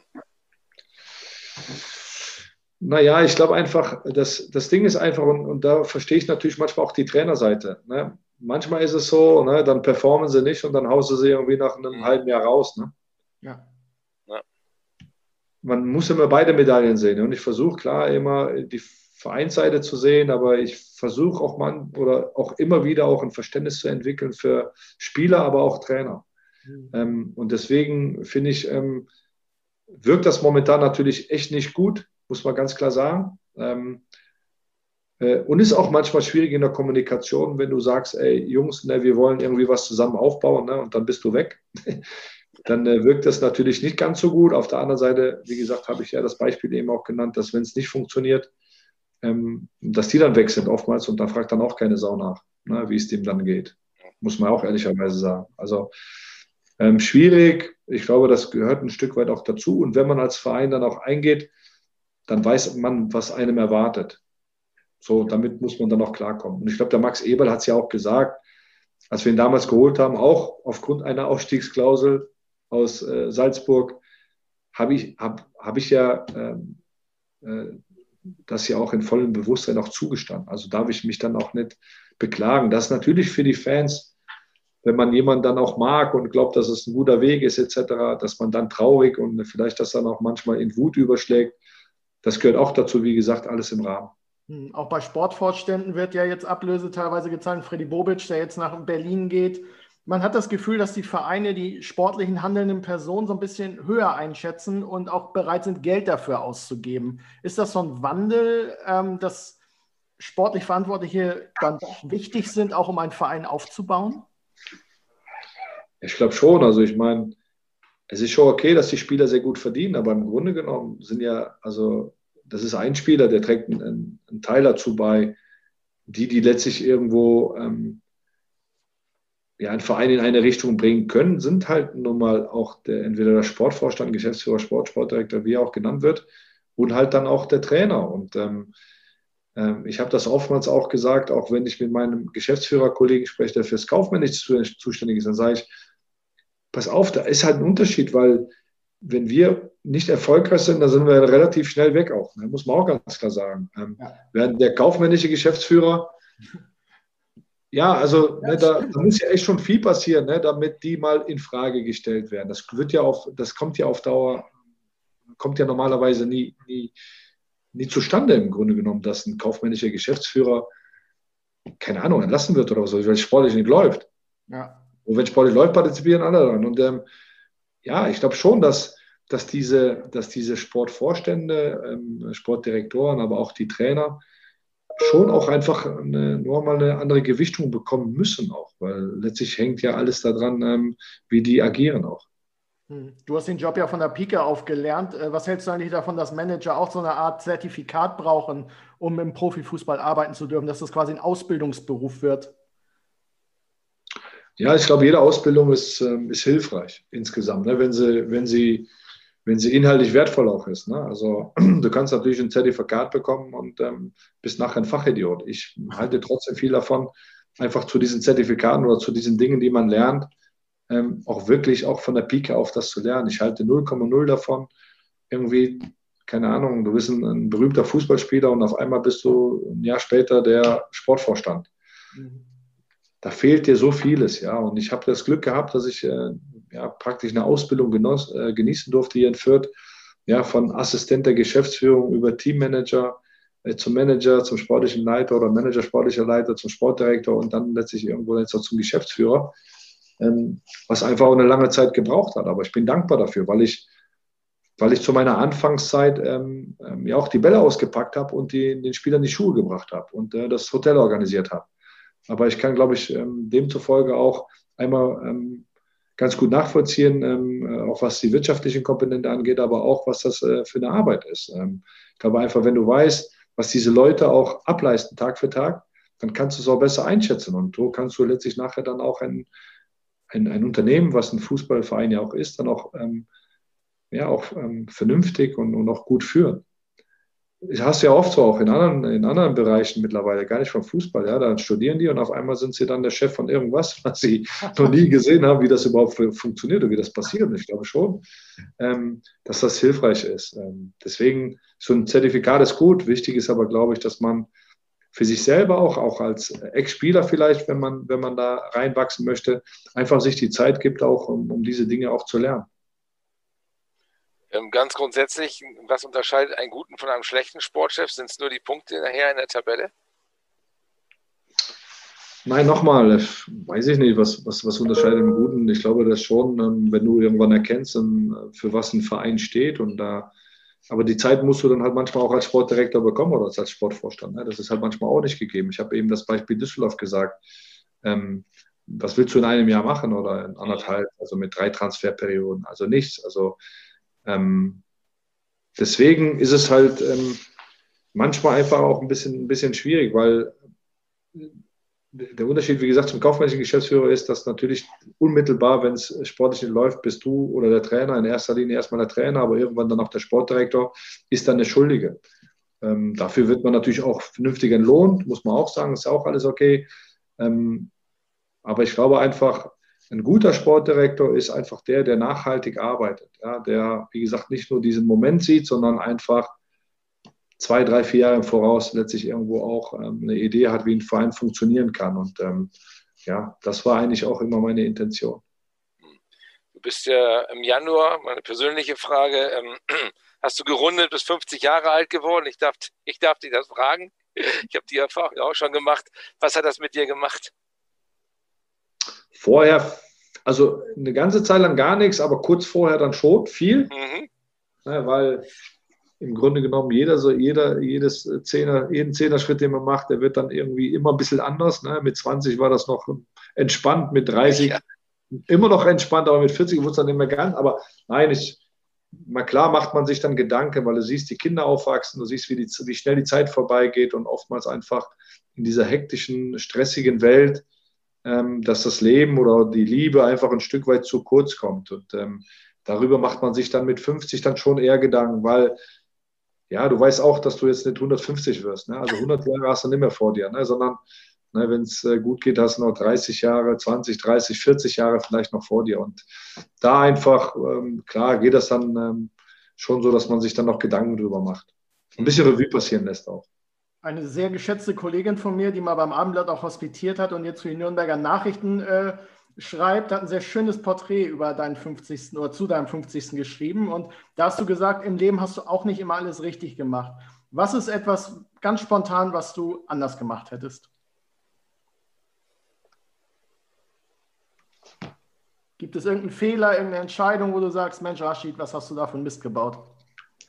Ja, ich habe schon viele, ich habe schon auch viel Mist gebaut, aber es, so im Großen und Ganzen würde ich sagen, dass ähm, dass auch diese ganzen Fehler, die ich gemacht habe, ne, und manchmal auch vielleicht dumme Sachen dabei waren, äh, dass sie alle dazu beigetragen haben, dass ich der Mensch bin, der ich jetzt bin. Und äh, da gehe ich gar nicht auf den Sportdirektor, sondern einfach auch äh, den Mensch Rashid Azusi, für die Werte, für die ich stehe, für das, äh, ähm, wie, wie, meine, wie ich mit meiner Familie umgehe, wie meine Familie mit mir umgeht. Und ähm, dann glaube ich einfach, dass ich erstmal sehr, sehr dankbar sein kann, ähm, dass ich dieses Leben führen darf und ähm, äh, dass ich das Glück hatte auch, ne, dass mein Vater mit äh, in frühen Jahren äh, nach Deutschland gekommen ist und ähm, uns ein bisschen auch vor der Armut gerettet hat in, in Marokko. Ähm, dafür bin ich sehr, sehr dankbar oder meinen Eltern und äh, meinen Geschwistern und deswegen sind diese Fehler, die man macht, die gehören einfach dazu. Und, ähm, aber es ist jetzt nicht so, dass ich ähm, irgendeinen Fehler gemacht habe, dass ich einen Menschen irgendwie so verletzt habe, dass der, ähm, äh, wo ich dann für mich selber sagen kann, ähm, das war jetzt einfach auch nicht okay. Von daher muss ich sagen, sind diese ganzen anderen Fehler, die passiert sind, oftmals beruflicher Natur etc., aber ähm, das sind Dinge, die, ja, die gehören halt einfach dazu und die sind auch nicht so wichtig. Viel, viel wichtiger ist einfach das Leben und auch die Werte, für, für die man steht und ähm, die, die Familie, die man hat und die Kinder, die man erzieht und was man ihnen mitgibt. Das ist das Allerwichtigste und da, glaube ich, bin ich ganz im Reinen mit mir. Lass uns zum Schluss nochmal sportlich werden und auf eure tolle Saison eingehen. Äh, was spricht für euch im Aufstiegskampf für die letzten ja, fünf Spiele habt ihr, glaube ich, noch. Naja, was spricht für uns? Dass wir einfach die ganze Zeit immer bei uns sind. Also wir, es ist auch nicht so, dass, ähm, dass wir ähm, dass wir einfach äh, gesagt haben, wir wollen nichts erreichen. Wir sind eigentlich in die Saison reingegangen und ich habe ja eben erzählt, dass die letzte Saison auch gar nicht so verkehrt war. Und obwohl wir wenig wirtschaftliche Mittel zur Verfügung haben, sind wir einfach überzeugt von dem, was wir machen. Und haben einfach versucht ähm, oder versuchen immer noch immer das Maximale an jedem Spieltag rauszuholen. Und ähm, ähm, wie gesagt, man kann ganz klar erkennen, für was wir stehen, für was für ein Fußball wir stehen, mit welchen Spielern auch. Ne? Wir haben die jüngste Liga der Elf, mit Abstand die jüngste Liga der Elf. Ähm, und ja. dazu noch ne, 24,5 Jahre im Durchschnitt. Ähm, wir sind in dieser Nachwuchssäule, sind wir haushoch an erster Stelle. Also Spieler, die unter 23 sind, äh, haben die meisten Einsatzminuten bei uns, also wirklich haushoch und sind trotzdem noch fußballerisch erfolgreich. Und ich glaube einfach, all das ist nicht irgendwie Zufall, sondern das ist, da steckt ein Plan dahinter, der Gott sei Dank, und das braucht man auch, Glück und wie gesagt, sehr, sehr gute Mitstreiter, ähm, einfach ähm, ja, sehr, sehr gut aufgeht. Und wir haben immer gesagt, wir, lassen uns, wir setzen uns keine Grenzen, in keine Richtung. Und so wollen wir einfach weiter agieren. Und was nachher die Grenze für uns sein wird in der Saison, wird man dann am 34. Spieltag sehen. Und ich glaube, bis hierhin können wir einfach stolz sein auf das Geleistete und werden versuchen, das Maximale anzustreben. Warum wird St. Pauli am Sonntag womöglich ein Stolperstein? Was macht die gefährlich für euch? Am Millantor habt ihr euch ja nicht mal so richtig rumbekleckert, oder? Ja, ich glaube, die letzten vier Spiele, glaube ich, haben wir alle gewonnen. Aber also jetzt nicht, im, nicht am Millantor, sondern ich glaube, die letzten vier Spiele ja. haben wir, glaube ich, gegen St. Pauli gewonnen. Ja.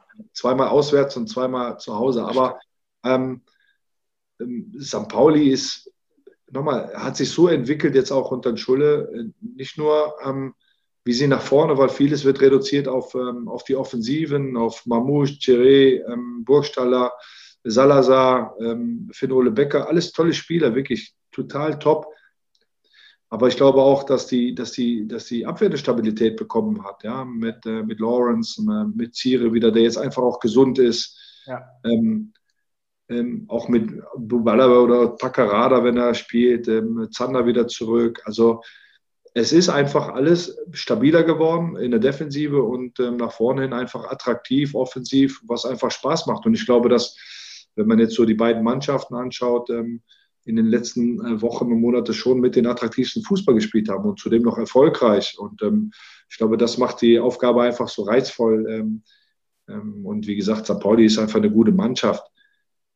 Ähm, man muss natürlich aber auch sagen, diese Mittel dann im Winter, ne, auch diese Spieler noch holen zu können, ne, die muss man auch erstmal haben. Ne? Also, ne, äh, ich sag mal, mal so Regensburg und so, die hätten das jetzt nicht machen können an 17. Stelle.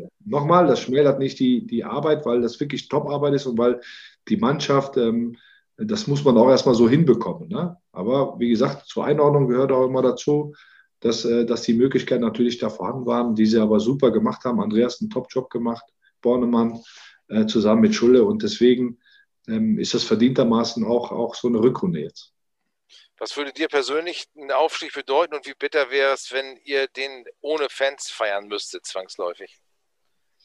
Ja, bitter ohne Fans ist aktuell alles, muss man sagen. Ja, also eigentlich macht man das ja auch für die Fans und für die Stimmung, für die Emotionalität, die da eigentlich dadurch entsteht. Deswegen ist das wirklich ein, ein brutales Minuspunkt jetzt, äh, diese Corona-Pandemie. Aber nochmal, wir dürfen dankbar sein, dass wir, dass wir unserem Beruf nachgehen können. Und dann ist es halt leider so. Ähm, ein Aufstieg ist, ich bin zweimal als Spieler aufgestiegen und einmal als Sportdirektor. Und ähm, wäre schön, wenn ich das irgendwann mal ausgleichen könnte. Ja, das ist ein schönes Schlusswort. Rashid, vielen Dank, dass du äh, unser Gast warst. Hat echt Spaß gemacht und äh, du hast viele wirklich schöne Einblicke geliefert. Ähm, ja, hat uns sehr gefreut. Gerne, mache ich sehr gerne mit euch und ähm, ja, die Zusammenarbeit war ja wirklich deswegen, das ist für mich auch immer wichtig. Ähm, die war immer nicht immer so, wie ich es mir gewünscht hätte, ist ja ganz klar, weil man auch, ja, wenn man ja auch unterschiedliche, unterschiedliche, auf unterschiedlichen Seiten ist, ist ja auch ganz normal. Aber es war immer, immer ähm, wirklich respektvolles Miteinander und ähm, ich habe immer den Eindruck gehabt, ähm, dass ihr, wie gesagt, nicht Boulevardes daherkommt und ähm, nur Schlagzeilen sehen wolltet, sondern euch auch Gedanken gemacht habt ähm, und auch der Journalismus auch ein bisschen tiefgründiger war. Deswegen ja, freut mich einfach, dass, ähm, dass wir da einfach weiter einen guten Kontakt haben und wünsche euch einfach alles, alles Gute in der Pandemie, unabhängig mal vom Fußball. Hm. Vielen Dank für die Blumen. Ich habe mich natürlich auch sehr gefreut. Weißt du eigentlich, dass du als aktiver Fußballer meine Kindheit massiv geprägt hast? Ehrlich? Als ja. Spieler von mir von Duisburg oder was? Ja, und zwar war ich leidenschaftlicher Panini-Bildersammler und gefühlt okay. in jeder Tüte war ein Bild von dir drin. Ich habe, glaube ich, im Keller noch einen Stapel mit 30 Rashid Asusi-Bildern. Am Ende hat mich meine Mutter schon verscheißert. Und hast du noch einen neuen Asusi dazu bekommen? Wie hast du das gemacht, dass du in jeder Tüte drin warst? Ernsthaft? Ja, guck mal, das ist doch ganz einfach. Ja, guck mal, die nicht so guten Spieler, da haben sie ganz viele von gemacht. Weil von den Guten haben sie ganz wenig, weil die musst du ja nachher versuchen zu bekommen und einzutauschen. Und immer mehr und mehr kaufen, dass du irgendwann mal Lothar Matthäus hattest oder so. Ja.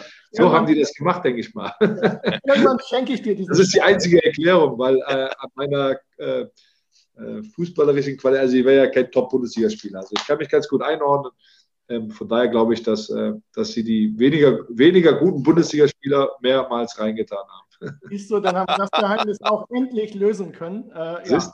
Vielen Dank, Rashid. Und wir hören uns an dieser Stelle übrigens vor dem Heimspiel gegen Hannover 96 wieder. Vielen Dank für euer Interesse, bleibt gesund und bis zum nächsten Mal. Tschüss. Weitere Podcasts vom Hamburger Abendblatt finden Sie auf abendblatt.de slash podcast.